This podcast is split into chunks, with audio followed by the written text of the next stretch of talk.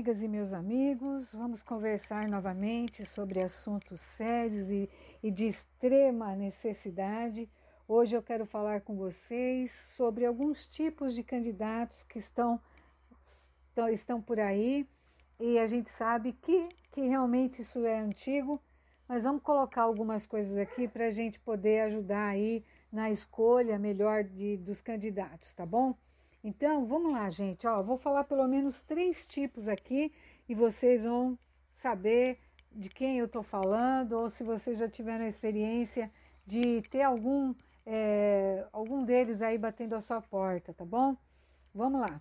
Vocês é, devem conhecer aqueles candidatos que fazem um favor para que você façam o favor de votar neles, sabe? Aquele que paga uma conta de luz que está atrasado, aquele que paga um remédio, aquele que joga um cascalho lá no seu sítio, um cascalho de, de terra para arrumar a rua do seu sítio. É aqueles candidatos que percebem a sua necessidade e vai lá e te ajudam. E você, como uma pessoa boa, legal que é, se sente na obrigação, por gratidão, de votar neles. Ou de votar nele, né? Esse candidato aí é muito comum aqui em Juquiá está cheio. Tem aqueles também, gente, que têm uma condição financeira melhor do que outros candidatos. E aí usam esse potencial financeiro até para fazer coisas que, sabe, é, é, é, não é correto, não é legal, né? É aquele candidato que dentro do próprio comitê, do, da, do próprio grupo, ele está ali jogando com dinheiro e conquistando é, uma atenção melhor do seu candidato a prefeito, é aquele que está conseguindo, é, com o seu poder de dinheiro, é, ter algum, algum benefício, alguma, algum, algo em troca, né? E tem aqueles que são candidatos à reeleição e que usam a máquina pública para poder é, te agradar e conquistar o teu voto. Geralmente está ligado a cascalho, né? Quatro anos a rua abandonada, quatro anos aquela buraqueira toda na rua. Aí chega no último ano, você conversa com o vereador, ele vai lá no dia seguinte, está lá um caminhão de cascalho para poder arrumar sua rua e a condição ficar melhor. Gente, quem que não conhece esses tipos aí, né? Estão borbulhando por aí, tá? Mas, muito bem. O que eu quero sugerir nesse áudio aqui é que você ou qualquer outra pessoa que você conheça, nós temos que estimular as pessoas a não votarem nesse tipo de candidato. Ah, Marlene, mas espera aí, ele foi muito bom comigo, ele fez uma, ele, ele me ajudou numa hora crítica. Olha, eu entendo perfeitamente e, e sei o quanto é é, importante para você ter uma, uma, uma situação resolvida. Isso é muito importante. Poxa, você está lá no sufoco, aí de repente a pessoa vai lá e realmente naquele ponto ela te ajuda. Nossa, você vai morrer de gratidão, sabe? Mas acontece o seguinte, que essa contribuição, essa ajuda que ele te deu é momentânea, é para você e não vai melhorar a tua vida. Vai melhorar naquele momento. Então, um candidato como esse, quando ele for eleito, ele não vai fazer nada para melhorar a sua vida e não vai fazer nada para melhorar a vida das pessoas da cidade. Ele vai continuar nessa mesma forma de agir e, e ainda vai desejar que a tua vida continue ruim, que você não tenha condições ainda de arcar com algumas despesas, que você continue na pior, porque é assim que ele vai, na próxima eleição, te procurar novamente para tentar comprar o teu voto. Ah, mas aí você pode se sentir na obrigação de votar nele. Não se sinta na obrigação de votar nele, porque o voto é secreto. E se mais tarde ele vier te cobrar, porque não foi eleito, e ele vier te cobrar, você fale que votou. E se ele quiser, ele prove que você não votou nele. Porque ele não pode te chantagear, ele não pode te pressionar. Entenda isso. Agradeça pelo favor que ele fez, mas não se sinta na obrigação de votar nele.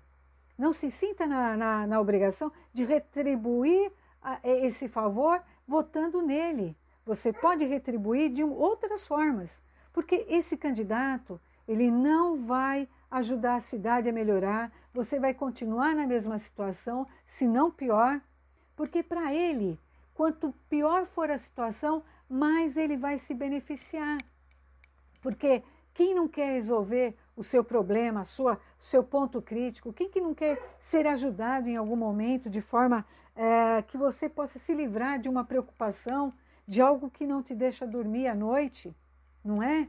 Mas esse candidato, ele não vai fazer nada para você sair dessa vida. Ao contrário, no fundo, no fundo, ele vai querer que você continue desse jeito, porque é a única forma que ele tem para conseguir permanecer na política, para conseguir se colocar na política e con continuar se beneficiando dela. Tá certo? Então, gente, é, é esse é, é, o meu, é, é o meu pedido, sabe? Porque esses candidatos que estão aí, eles vêm de muito tempo, eles tentam de qualquer maneira conseguir se eleger ou se reelegerem através de barganha, através de compra, certo? E isso continua fazendo a nossa cidade ficar do mesmo jeito, ficar da mesma maneira. Então, vamos escolher o candidato. Existem pessoas que estão desanimadas, também é uma história que a gente conhece, que a gente cansa de ouvir, ah, candidato é tudo igual, ninguém muda, é sempre assim. Tem aquele papo também que a pessoa diz: Ah, é só agora que vieram me procurar. Gente, olha, a realidade é essa, mas isso não significa que não exista é, candidato em condições, não existam candidatos bons. Ao contrário, basta você ter aquela vontade de procurar, de buscar. Tem candidatos de caráter, tem candidatos que, que, que são trabalhadores, honestos. Procure. Procure. Procure e você vai ver que realmente existem os bons. Se nós tivermos aquela condição de escolhermos com critério, o nosso voto vai mudar realmente a nossa cidade, vai mudar a nossa vida. Então, é isso que eu quero dizer para vocês hoje. Esses candidatos que estão aí jogando de forma é, suja, de forma injusta, Pensem, analisem. O bom candidato, a boa candidata é aquela que tem um currículo de trabalho, de honestidade, de caráter. Aquela pessoa que está ali, que você sabe que é uma pessoa trabalhadora e que vai realmente desenvolver um trabalho que vai beneficiar você, a cidade. Não seja egoísta por causa de um cascalho que alguém, algum candidato jogou lá na sua rua, ou que beneficiou você em algum momento. Não é assim que se vive uma cidade. A cidade vive de uma boa gestão pública, de bons vereadores que se preocupem com a população, que esteja no dia a dia com ela, que esteja no dia a dia conhecendo as suas necessidades, tentando ajudar. Isso sim muda uma cidade. Então, minha gente, vamos acreditar e vamos escolher com critério, porque aí sim começa a mudança, aí sim começa a desenvolver Juquiá. Vamos acabar com esse, com esse pessoal que só age em benefício próprio, pessoas mentirosas, pessoas que querem comprar você. Não deixe que isso aconteça. Você está numa situação difícil, precisa realmente pagar aquela sua conta? Deixa ele pagar mas depois vote no melhor, vote num candidato que realmente tem condições de fazer algo para melhorar a sua vida. Acredite, é possível sim melhorar a sua vida.